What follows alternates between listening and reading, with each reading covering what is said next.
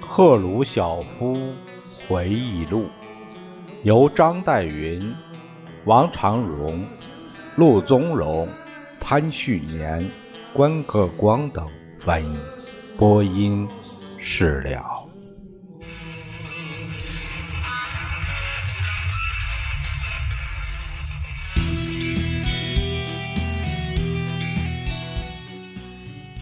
下面是第六小节，讲到。斯维特兰卡，这个编者案说到赫鲁晓夫对斯大林的女儿，他和他父亲的关系和他们家庭生活的印象，可以和斯维特拉娜·阿里洛耶娃自己写的两本书对照着看。这两本书是《致友人的二十封信》和《仅仅一年》这两本书。有一些小小的出入，但总的来说，斯维特拉娜自己肯定了赫鲁晓夫的技术。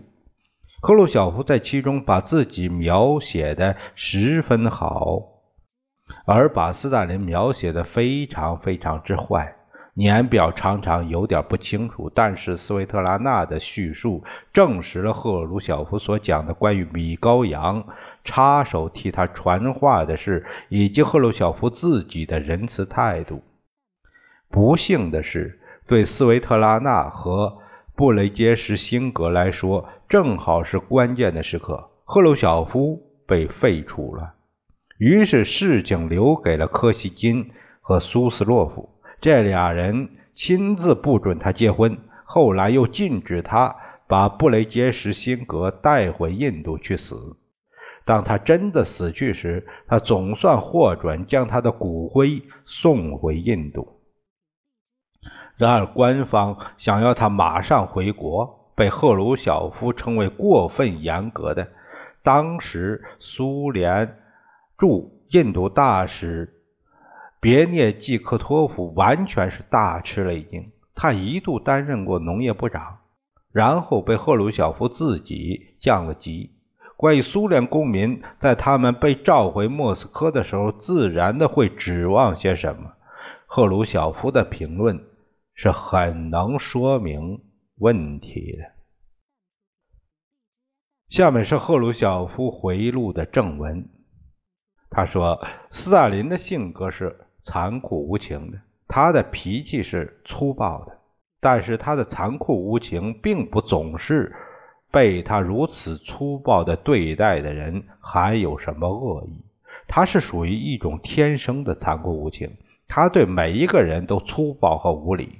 我常常亲身体验到他的粗暴无礼。斯大林是喜欢我的，假使他不喜欢我或对我有丝毫的怀疑，他很可以在任何他愿意的时间，用他除掉那么多人被讨厌的同样的方法来除掉我。不止一次，在粗暴的或者恶意的对待了我之后，他会表白他的善意。但是上帝不允许有任何种类的道歉。不，道歉是不合他的真正本性的。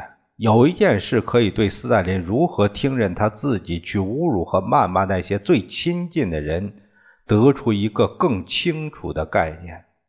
事情发生在他生命的最后一年，斯大林邀请我们全体到他的近郊别墅，和他一起庆祝新年。我们的情绪全都十分高涨。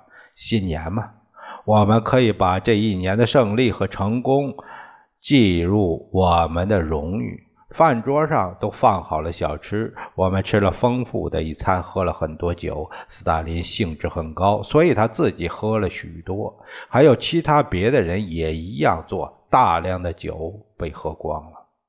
斯大林转向唱机，放上几张俄罗斯和格鲁吉亚的民间音乐唱片，我们全都听着，并开始跟着唱片唱起来。然后他放上一张舞蹈音乐，于是我们开始跳舞。在我们当中有一个公认的舞蹈家阿达斯塔斯·伊凡诺维奇米高扬。他的所有舞步都是以莱茨琴卡，就是一种高加索民间舞蹈为基础的。接着，弗洛西洛夫开始跳舞，我们全都参加进去了。我跳的时候没有移动我的双脚，我跳起舞来就像一只母牛踩在冰上，但我还是参加了。卡冈诺维奇也这样做了。他是一个比我自己高明不了多少的舞蹈者。显然，布尔加宁在青年时期曾经学过一点舞蹈的。他试着跳出一些步子来，在节奏上隐隐约是俄罗斯的。萨林也跳了，他张开双臂，踏着小步转，可以明显的看出他以前是从未跳过舞的。呃，这个那一次莫洛托夫没有和我们一起，呃，真是太扫兴了。在我们当中，他算是一个有水平的舞蹈家了。他是在一个知识分子家庭里长大的，当大学生的时候，曾经参加过很多学生舞会，懂得学生们的舞蹈。他喜爱音乐，甚至能演小提琴。一般说来，他是一个很懂音乐的人。这方面我不是专家，事实上，我是一个十分蹩脚的评论判员。但是在我的眼里，莫洛托夫是一个第一流的舞蹈家。我想指出的是，这个聚会总的气氛是好的。后来，斯维特兰卡，斯维特兰卡是斯维特拉娜的爱称。斯维特拉娜，斯维特拉卡出现以后，我不知道他是被召来的还是自己来的。用句为。婉转些的话来说吧，他发现自己处在一群比他年长的人当中。一当这个没有喝醉酒的年轻妇人到来，赛琳马上就要他跳舞。我可以看出他已经累了。他跳舞时几乎不挪动脚步。他跳了一会儿就想停下来，但是他的父亲仍然坚持。他走过去，站在唱机旁边。把肩膀靠在墙上，斯大林走到他那里，我也走进了他们。我们一起站在那里。斯大林摇摇摆摆地站着，他说：“怎么接下去？”斯维特兰卡，跳吧，你是女主人，所以跳吧。他说：“我已经跳过了，爸爸，我累了。”一听这话，萨林就伸手一把抓住他额头额头的发头发，把他拉出来。我可以看到他的面色转红，眼里涌出了泪水。我为斯维特兰卡十分难过。他拉得更厉害，把他拖回到舞池。这里你看到了一个父亲对他女儿的慈爱的表示。无疑的，斯大林是非常爱斯特兰卡的，他也爱瓦夏。但是他对瓦夏的好酒和常常缺乏纪律性的批评是十分严格的。相反的，斯维特兰卡则是一个好学生。在她还是一个小女孩的时候，她的品行就是一直的极好。我从未听到过关于她的任何坏话。斯大林是很以他为骄傲，并且很喜欢他的。但是你看的是怎样对待女儿的父爱的。他干得如此野蛮，不是因为他存心要使斯维特兰卡痛苦，不，他对他的行为其实是一种感情的表示，不过是采用了他特有的那种乖僻野蛮的方式而已。像我曾经说过的那样，我对斯维特兰卡的母亲杰纳尔达·阿里路耶娃有崇高的敬意。他和斯大林很不一样。我一直喜欢他的谦逊。瓦夏，也就是瓦西里，是一个好小伙子，聪明但是任性。在他的青年时期就开始狂饮，他是一个不遵守纪律的学生，曾使斯大林十分忧虑。我想，斯大林经常要责打他，并且把瓦夏置于契卡们的监督之下。斯维特兰卡是不同的。在她还是小女孩的时候，每当我们去她家，她总是围着房子转圈儿。萨林一直喊她“女主人”。于是我们又开始叫她女主人。她总是打扮得很漂亮，像一条乌克兰的小裙子和一件绣花的短罩衫。她看来好像打扮得像个玩偶，但褐色的头发和细小的雀斑又同时十分像她的母亲。女主人是我们眼看着长大起来的。我记得，不管什么时候，我们一到，斯大林就会说：“好吧，女主人，招待客人。”于是他就会跑到厨房去。斯大林解释说：“每当他和我生气时，他总是说我要到厨房去向厨师告你的状。”我总是恳求他原谅我。假假使你向厨师去告状，那么我一切都完了。于是斯维特兰卡坚定地说：“假使他的爸爸再做任何错事来，那么他就要告他。”斯大林有一个大儿子亚莎。也就是雅可夫是他的第一个妻子，一个格鲁吉亚妇女生的。亚莎是一个工程师，我从未结识她。当我开始到斯大林家里去时，亚莎已是很难到这里了。他同他的妻子和小女孩住在另一幢房子里。他很少有几次来参加斯大林的家庭聚餐，他总是单独来的。他从来不带妻子和女儿同来。后来，纳加，呃，就是纳加日达的爱称，纳加自杀了。他死的有点神秘。然而，他总是由于斯大林干了一些什么才死的。斯维特兰卡一定是知道这件事的，甚至有谣言说斯大林开枪打死了纳加。根据另一种说法，娜迦的自杀是由于受到了某种对她的女性自尊心的侮辱。我看这个说法更为有理一些。斯维特兰卡肯定知道他的母亲死的某些情况，所以他十分痛苦。娜迦死后，每当我们到斯大林寓所去看他时，瓦夏和斯维特兰卡总在一旁。渐渐的，我就习惯于见到斯维特兰卡了。我十分喜欢他，我感到自己像是他的父亲。我感到对他有一点人类怜悯心，就像我会对一个孤儿产生的一样。斯大林自己是无情和不在意的，他从不表示任何父亲的仁慈。当他不是露骨的虐待他，便是冷冰冰和麻木不仁。他随便到什么地方，总是在和别人关系上留下了不愉快的痕迹。他有暴徒的品格。斯维特兰卡和他父亲的关系是复杂的。他爱他，但他惯于用野兽般的方式来表达这些爱的感情。他有一只猫对小老鼠的仁慈。他首先是一个孩子，接着是一个年轻女郎，然后是一个妇人和母亲的心破碎。这一切造成了斯维特兰卡逐渐发展的心灵上的损害。赛琳经常单独出去度假，从来不带他的孩子们同去。即使是动物，也喜欢他们的母亲在阳光下抚爱他们。一切生物需要感情。一个被剥夺了感情的人，心情就会郁郁寡欢。这就是发生在斯维特兰卡身上的故事。我不知道是怎样一种人把斯维特兰卡带大的。我记得在斯维特兰卡的身旁看到过一位年轻美丽的格鲁吉亚妇人。有人说她是斯维特兰卡的家庭教师。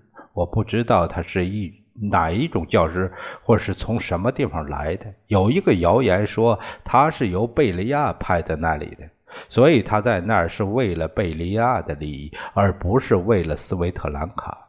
有一天，他不见了。斯维特兰卡嫁了一个名叫莫罗佐夫的男人，他的名字是俄罗斯的，但他是一个犹太人。他们共同生活了一段时间，斯大林好不容易才容忍了他。我从未见过斯大林在任何场合邀请过莫洛佐夫。在斯维特兰卡的第一个儿子出生以后，我不认为斯大林曾经看见过他，这也使斯维特兰卡十分苦恼。战后，斯大林突然被一阵反犹太主义的冲动所俘获，斯维特兰卡和莫洛佐夫离异了。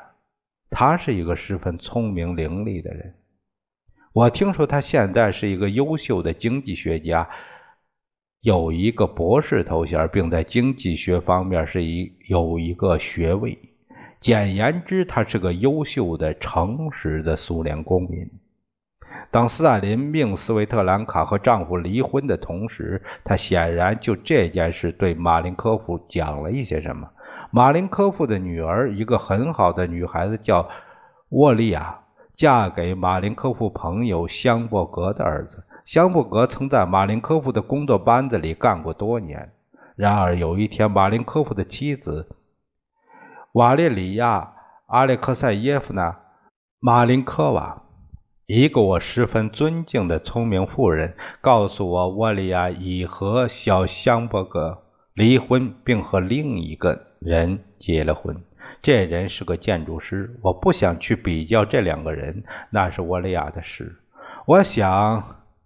她的第二个丈夫也是一个好人，但我弄不明白他为什么要把他父亲朋友的儿子香伯格丢掉。那时候这件事曾使我感到困惑。马林科夫不是一个反犹太主义者，从来没有明确的告诉过我，斯大林曾对他的女儿嫁了一个犹太人表示异议。但是我可以肯定，即使斯大林没有直接对马林科夫讲些什么，马林科夫从别人那里听到斯大林命令斯维特兰卡和丈夫离婚，因为他是一个犹太人。于是，无疑的，马林科夫会想，他还是叫自己的女儿同样办理为好。这个插曲也是我已经论及的那种。令人堕落、不光彩的反犹太主义的另一个表现。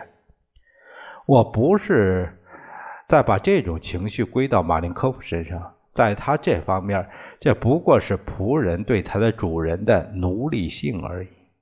斯大林已经叫他的女儿和一个犹太人离婚，所以马林科夫也不得不这样做。一般说来，我认为马林科夫是一个正常健康的人。并没有被这个极坏的毛病所毒害。后来，斯维特兰卡第二次结婚了。斯大林要她嫁给日丹诺夫的儿子尤雷。他现在是罗斯托夫大学的校长。我一直喜欢他，现在仍然这样。他是一个聪明、受过良好教育、通情达理的人。斯大林也喜欢他，但斯维特兰卡不喜欢。萨林死后，他们便离了婚。我对这整个事情感到十分难过。我从不喜欢听到有人议论斯维特兰卡的坏品行和她对丈夫的不忠实。她独居了很长时间，没有丈夫，这是不合人情的。她有两个孩子，第一个丈夫生的男孩，以及和小日丹诺夫生的小女孩。关于她父亲滥用权力的罪行的被揭露。是对她的另一个严重打击。后来，米高扬告诉我，斯维特兰卡曾去找他征求意见，他要和一个印度新闻记者叫布雷杰什辛格结婚。他告诉米高扬，他爱这个人，他比他年长，但他认识他很久了，他是一个正派的人，一个共产党员。米高扬说：“他请求我了解你的态度怎么样。我为他会征求我的意见而感到惊讶。就我个人来说，这是他自己的事情。我告诉米高扬，假使他认为他是一个高尚的人，那么让他嫁给他好了。这是他的选择，他随便怎么决定，我们不会去干涉。假使他真正喜欢他，那么他不是苏联公民这一事实不应成为障碍，让他自己做出决定吧。所以他就和他结婚了。我是满意的，我只简单的要他能够自己过日子。接着，最后使人难以忍受的事情来到了，她第三个丈夫之死。和殡葬。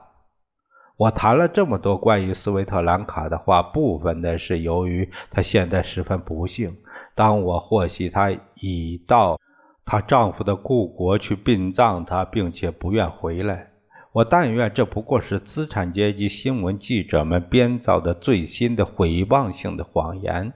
好几天，我拒绝相信他，但是不久，我得到了无可争辩的事实。我弄不明白他是怎样决定采取这个步骤的。他放弃了他的祖国和他的孩子，他给敌人以议论苏维埃生活方式的材料，他还不允许让他的名字——斯大林女儿的名字——给社会主义的敌人利用来损害我们的国家。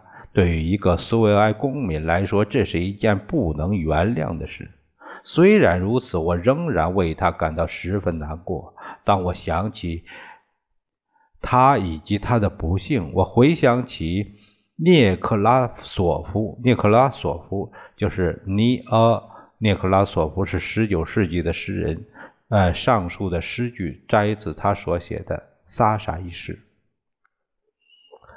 呃，想起了这位涅克拉索夫的几句诗。林中空地的景象使他的两眼涌出了泪珠。他记得这里就是曾经长着一片茂密的桦树林的地方。一想到斯维特兰卡，就使我眼中淌出了泪水。他的结局使我悲伤。从他的一生刚刚开始起，他的命运就十分复杂。他的境遇从来也不是顺利的。这些固然都不成为其饶恕他已经干下的事的理由，但当我想起他的时候，仍然使我悲伤甚至愤怒。我没有读到他的书，但是我从收音机里听到了他的摘录。西方广播这几节是为他自己的目的服务的。也许我听到的部分不能代表全书，但顶起码广播的这些材料听起来很奇怪，听起来好像他的写作是某些精神或感情的崩溃的结果。举例来说，他在他的书中写道，他经常画十字，说他是笃信宗教的。我不认为他真正信过什么教。他的书有着一种古怪的，甚至病态的味道。我不能使自己容忍他。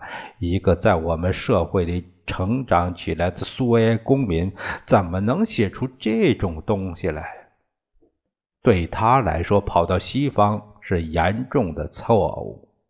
他是无法开脱的，但是整个事件还有他的另一面。他做了一些愚蠢的事，可是斯维特兰卡是被同样愚蠢的对待的，愚蠢的和粗暴的。显然，在她的丈夫的葬礼之后，她到我们在新德里的大使馆去了。别涅季科托夫是我们在那里的大使。我了解他，他是一个过分严格的人。斯维特兰卡说他要在印度耽搁几个月，但别涅科托夫劝他立刻回苏联去。这是他这一方面的愚蠢。当一个苏联大使向一个苏联公民建议立刻回家，这就使他这个人生疑。斯维特兰卡对于我们在这个方面的习惯是特别熟悉的。他知道这意味着对他不信任，这并不表明他们是在关心他的幸福。它意味着不信任，政治上的不信任，并且它可能会意味着他的一个坏下场。这是一个无理的、侮辱的战术。他。甚至会使一个意志坚定的人失去自持。何况斯维特兰卡不是一个意志坚定的人。从他的书的内容来看，他的不坚定是明显的。他垮了下来，并转向外国求助。他的背叛部分的是由于某些人的错误，他们用警察手段来代替对于一个我们苏维埃祖国的公民表示圆通和尊重。依我看，这件事怎么办呢？我相信，假使用另一种态度对待他，这个可悲的插曲永远也不会发生。当斯维特兰卡来到大使馆，并说他必须在印度待两三个月的时候，他们应该告诉他：“斯维特兰娜，伊奥西夫达，为什么只要三个月？搞个一年或两年，甚至三年的签证吧，你可以得到签注在这里，然后随便什么时候你准备好了，就可以回苏联去。如果给他选择的自由，他的道义感会上升。”他们应该对他表示，他是受到信任的。我相信，假使他们这样做的方式对待他，那么即使他已经写了他的书，或者他会根本不拿去出版，或者他也会把它重新写过，但是他们却用向他表示怀疑着的这样的一种方式对待他。他是一个聪明的妇人，懂得这个，所以他到美国大使馆去了。这就是他怎么会到瑞士去的，并且从那里再到了美国。他永远的割断了他和祖国的联系，他和他的孩子们、他的儿子和他的女儿以及他的朋友们分开了。他失去了他曾经熟悉的一切，于是他的作为苏维埃公民的一生就这样结束了。这是非常非常可悲的。